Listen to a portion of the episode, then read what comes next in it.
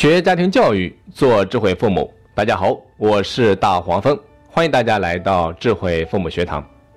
今天我想跟大家分享的是一位妈妈在学习了情绪管理、减少对孩子大吼大叫的挑战的一年后的个人感悟和收获。她交出的作业是这样的：她说，上周末有人问我，在你停止对孩子吼叫的一年以来，你有什么发现和收获吗？我想告诉大家，情绪管理啊，带给我的好处比预期的要多得多得多。在我遵守诺言，不再对我的四个男孩大吼大叫的三百六十五天以后，我收获颇丰。以下就是我的收获。我收获到的第一点，孩子是我最重要的观众。某一天，当我突然间觉得我要好好控制自己的情绪，不再大吼大叫的时候，我才意识到。我之所以会这样想，是因为我想让别人相信我是一个有爱心、有耐心的妈妈。但事实是，我一个人的时候却很少这样想。只有当我暴露于他人的目光之下，我才会很在意我的观众如何看待我。这就让我觉得自己很虚伪。原来我只是为了做给别人看，并没有发自内心想要改变自己。就算只是为了演戏给观众看。我也没有做好，因为我忘记了我的四个孩子才是我最重要的观众，他们一直注视着我，他们本该是我最忠实、最重要的观众，我最应该向他们展示我的爱、我的耐心、我的没有吼叫，不是吗？我希望他们看到，并且告诉我，我们的妈妈是最好的妈妈。那当我想明白了这个问题的那一刻，我终于醒悟了。我会一直记得，孩子是我最重要的观众。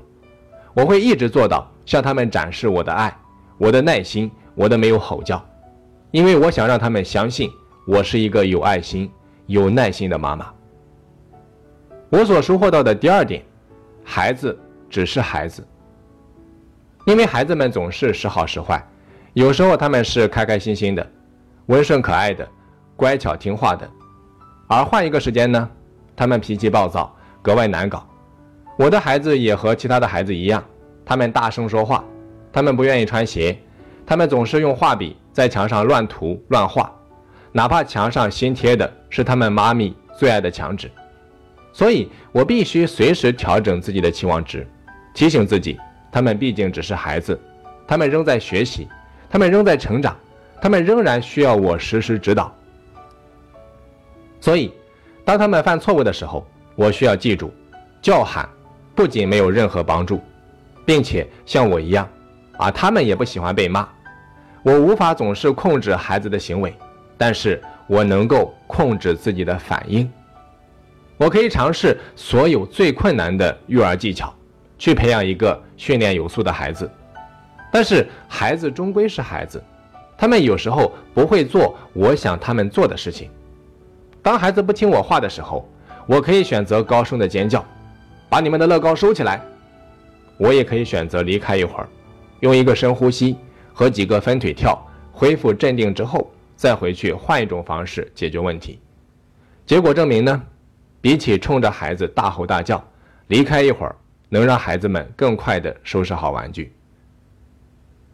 我所收获到的第三点，大喊大叫并没有什么用。很多次啊，当我觉得马上喊出来，比深吸一口气，然后去想其他方法更容易的时候，我都想放弃。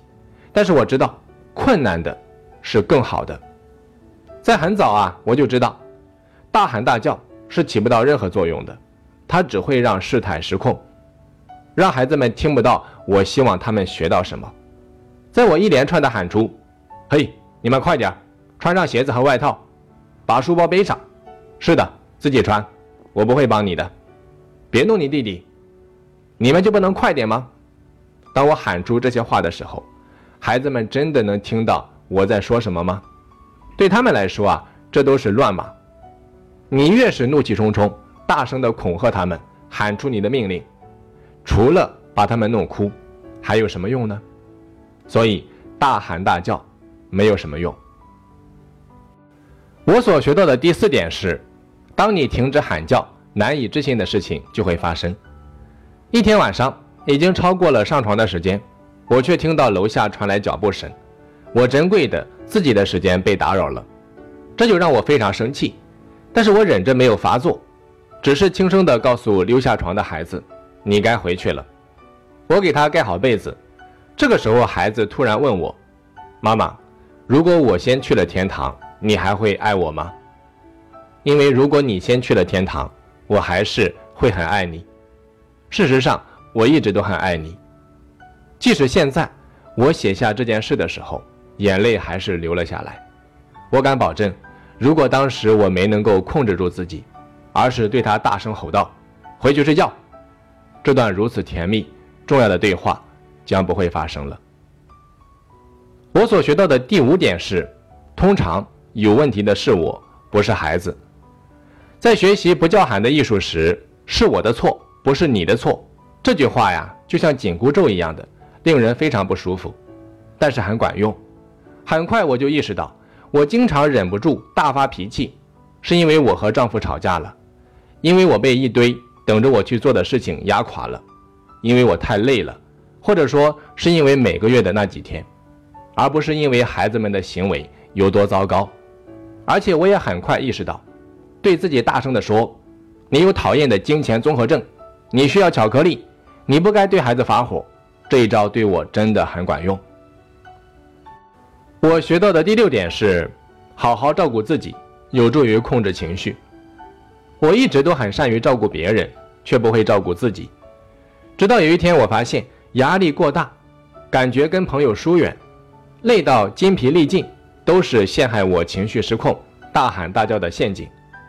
于是我开始学着对自己好，我开始早睡，尝试每天打电话给一个朋友。最重要的是，我开始告诉自己，不完美没有关系，好好照顾自己，不仅让我告别了大喊大叫，也让我更加快乐，更加放松，更爱身边人。停止大喊大叫带来的好处啊，远不止在育儿方面，它真的是多不胜数。随便列举几个。他让我随时都很和善，让我更加从容地应对压力，让我和丈夫更亲切地交流。所以说，停止大喊大叫的感觉好极了。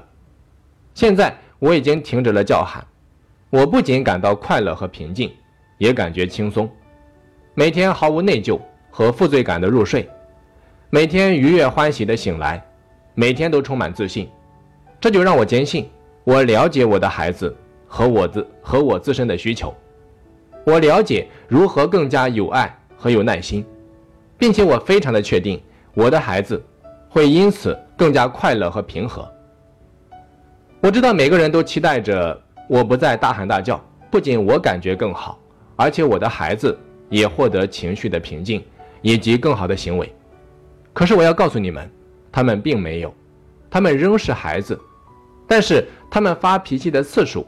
变少了，生气的时间变短了，甚至有时候可以避免。以上就是我在学习了情绪管理之后的所有收获。现在的我更平静，我能够在情绪崩盘之前想到更理性的方法解决潜在问题。孩子们现在更加爱我，他们经常会对我说：“妈妈，我爱你。”这种感觉真的太好了。好的，那以上呢就是这位妈妈的全部分享。通过这位妈妈，大家会深刻的体会到情绪管理真的是非常非常重要。就好比说我在前面的课程里面讲到的，妈妈的好情绪是家里面的最好风水。所以希望大家在听完这堂课之后，都能够把情绪管理当成是一件非常重要的事情去实践。好的，本堂课咱们要讲的内容到这里就全部讲完了。我是大黄蜂，下期再见。